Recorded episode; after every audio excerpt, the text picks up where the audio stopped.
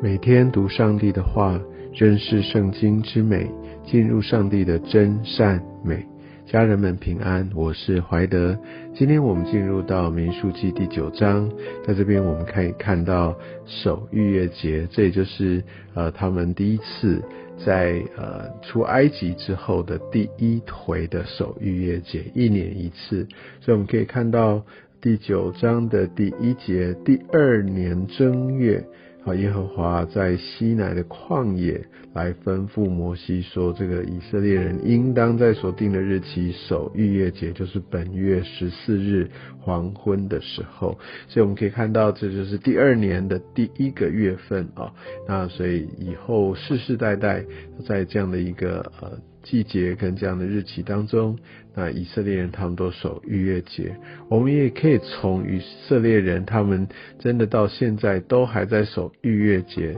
这件事情，我们可以清楚知道。耶和华神是真神，而以色列人他们真实的经历过这样的一个出埃及，真实的经历过过红海，而且他们真实的来进入迦南地啊，所以我想这些都是非常确实的事件，所以让我们对我们的信仰也能够呃更加的有信心哦。那我们可以看到，在呃这边一开头看到耶和华小谕摩西哦，他要他们按这个律例典章而行。第四节，于是摩西吩咐以色列人守逾越节。所以我们可以看到摩西啊，他第一个他是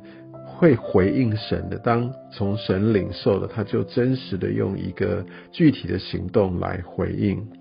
然后第二个，我们也可以发现。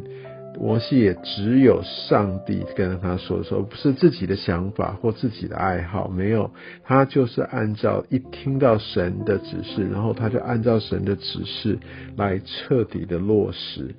那在第六节开始，我们可以看到有几个人哈，在这个第一次的逾越节当中，诶，他们也因为死事不洁净，不能够在那日守逾越节，那他们就来问摩西。我们可以看到摩西他处理的方式，也给我们一些非常好的榜样跟提醒。摩西没有说哦，那就不行，或者说啊，你们就可以怎么样？其实摩西并不是用自己的方式、自己的经验、自己的法则，或者呃耶和华在小玉他的过程，把这些说了。我不晓得摩西会不会因此就觉得说，那我懂得最多，我都我都知道，或者说有些时候我们在面对一些的提问，我们感觉上有这个压力，或者有这个热心，想要当场就提出我们的看法，当场就给出一个好的答案。那我想这背后可能也就在于说，我们内心也有一些觉得说，哇，很怕没有给出好的答案，会影响到他的生命。或者是说，当我觉得我没有给出好的答案，我会不会被他看不起？所以我想，不管有任何的原因，但是摩西他怎么做？我们可以看到第八节，摩西对这些提问的人说：“你们暂且等候，我可以去听耶和华指着你们是怎样吩咐的。”所以他就把这样的一个问题带到上帝的面前。你知道，很多时候我们会急于的用自己的方式、自己的解读，想要去回答一些问题，想要说快快的回应，好免得要么可能麻烦，或者说诶他们的期待，这些人的期待没有得到立即的满足。但我们可以看到，摩西并不是用这样的方式在处理，他是跟他们说：“你们就暂且等候，我去听耶和华指示的。”所以，我们需要来愿意承认，也让别人来的特别提问的人来知道，说：“哎，我会需要有一个寻求的过程，然后我再来回复你。”我们永远都不要说被逼着，然后去去说出一些其实不是真理的话。我相信这个会给我们一个很重要的一个提醒啊。那另外来说，有些时候我们会看到这样的一个眼前的情况啊等等，会觉得哎，这个好像不太可能，或者说这不太适切。比如说像以这样的一个第一个预约期来说，这些摸了死尸人，他们事情也不知道，那应该没关系吧？等等。但你知道，当我们自己觉得或合理化这些。某种程度，我们也真实的在降低了上帝的标准，让我们自己可以比较容易的来达到。但我们的上帝他是怎么样呢？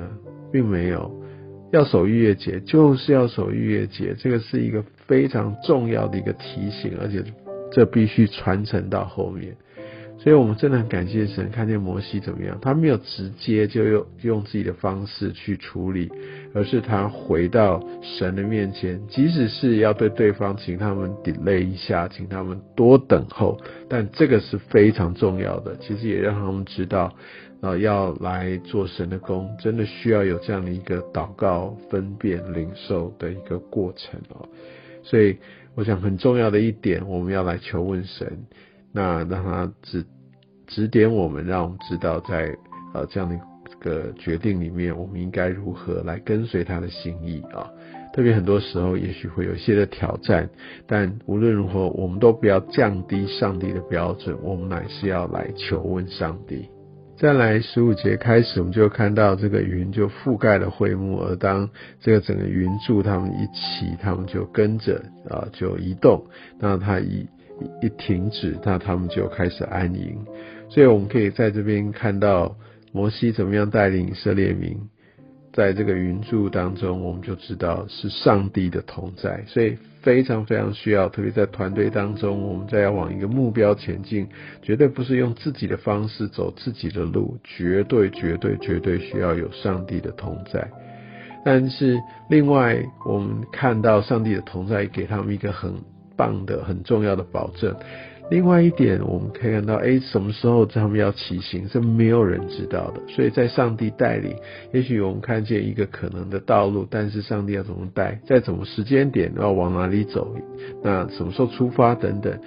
常常上帝都没有让我们预先知道，但是总是会在过往的环境当中来一步一步来预备我们好，然后另外也会给我们足够的资源。但到底是什么时候要启动，其实是我们没有办法知道的。但是很重要的是，当我们看到这个启动了，当我们看到它停止了，我们要怎么样？我们就要跟上，不要觉得说啊，我还没准备好，或者是说啊，我我我再做一点吧。No。我们需要带到上帝的面前，我们需要尊重，呃，他的这一切的一个时间点。